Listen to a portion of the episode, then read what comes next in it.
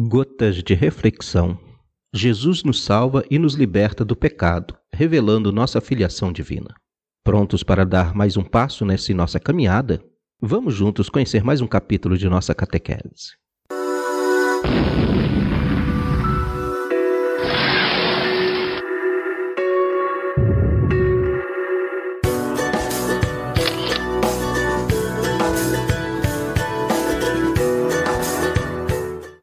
Jesus nos salva e nos liberta do pecado, revelando nossa filiação divina.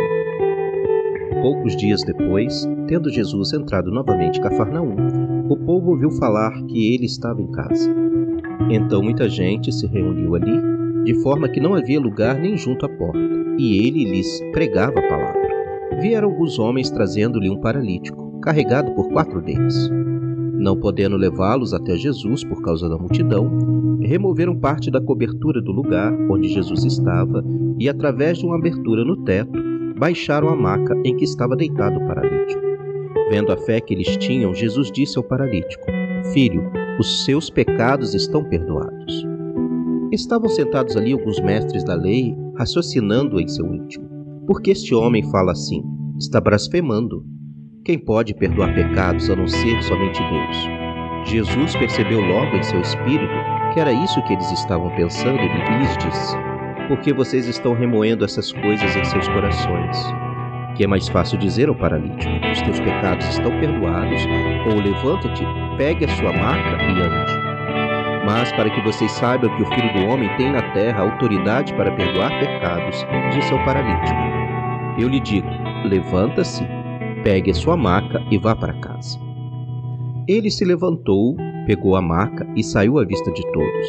Estes ficaram atônitos e glorificaram a Deus, dizendo: Nunca vimos nada igual.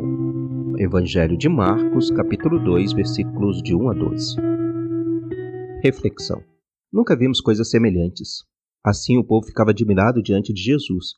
Hoje, diante do Cristo ressuscitado, ficamos admirados com seu amor pela humanidade. Às vezes, diante deste texto, o olhar fica direcionado para a cura. Mas é preciso perceber algo a mais. É preciso olhar também o movimento de solidariedade que a fé em Jesus provoca. O texto não cita o nome desses quatro homens que carregaram o paralítico e não ficaram paralisados diante do obstáculo de aproximá-lo de Jesus. Arriscaram fazendo algo inesperado. Jesus é a grande esperança para eles. A certeza de fé deles é clara. Jesus pode curar seu amigo e eles fazem tudo para o levarem até ele. Nesta certeza, encontramos mães e pais que rezam por seus filhos, pastorais que procuram ajudar as pessoas a ter este encontro com Jesus, comunidades que se arriscam em novas práticas buscando abrir novos caminhos. A solidariedade provocada pela certeza de fé faz com que esses quatro se arrisquem buscando soluções novas diante do obstáculo encontrado. O paralítico do relato evangélico é um homem submerso, na passividade. Não pode mover-se por si mesmo. Não fala nem diz nada. Deixa-se levar pelos outros. Vive preso a uma maca, paralisado por uma vida afastada de Deus, o Criador da vida.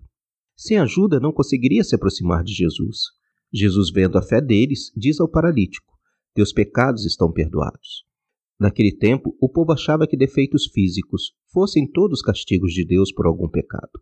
Os doutores ensinavam que tal pessoa ficava impura e tornava-se incapaz de aproximar-se de Deus. Por isso, os doentes, os pobres, os paralíticos e tantos outros se sentiam rejeitados por Deus. Jesus declarou: Teus pecados estão perdoados. Ou seja, você não está afastado de Deus. Com esta afirmação, Jesus negou que a paralisia fosse um castigo pelo pecado do homem. A afirmação de Jesus era contrária ao catecismo do, dos doutores da lei não combinava com a ideia de que eles tinham de Deus. Por isso, reagiram e, dentro de seus corações, acusaram Jesus, ele blasfema. Aqui podemos perceber que não era só a paralisia, mas também uma imagem de Deus que alimentava no povo o medo. Um sentimento de rejeição dificultava a fé daquele homem. Jesus, vendo a fé deles, cura o paralítico, onde era mais essencial. Assim, Jesus faz o paralítico ressurgir por dentro. Ele não é rejeitado por Deus, ele é amado. Ele é filho. Ele é libertado de uma imagem de Deus que o aprisionava, o fazendo sentir-se distante de Deus, do qual ele ficava paralisado de medo. Os doutores da lei só se preocupavam com o cumprimento da lei. Jesus se preocupa primeiro com a vida e a saúde das pessoas. Por isso, ele age de fato em nome de Deus e começa um novo modo de, de tratar os que eram considerados pecadores. Infelizmente, ainda percebemos este modo de pensar em muitos que vivem preocupados em cumprir regras e poucos se importam com a situação dos mais pobres. Prior, criam fardos pesados para os outros carregarem, determinam como os outros devem ser, viver, vestir e etc. Vivem a criticar a vida do próximo. Jesus não apenas cura o paralítico, mas o convida a carregar a má, a testemunhar a experiência de fé que ele provocou em sua vida. Jesus se preocupava com a vida do povo, buscava ajudar seu povo a sair das situações que os oprimia. Jesus vencia o mal pela raiz, onde ele pode destruir a vida humana. Cada vez que nos aproximamos de Jesus de forma verdadeira, nos tornamos mais humanos. Ele nos ensina a amar o próximo e a buscar a sua libertação. Somente quando fazemos um encontro verdadeiro com Cristo podemos dizer: Nunca vimos coisa semelhante.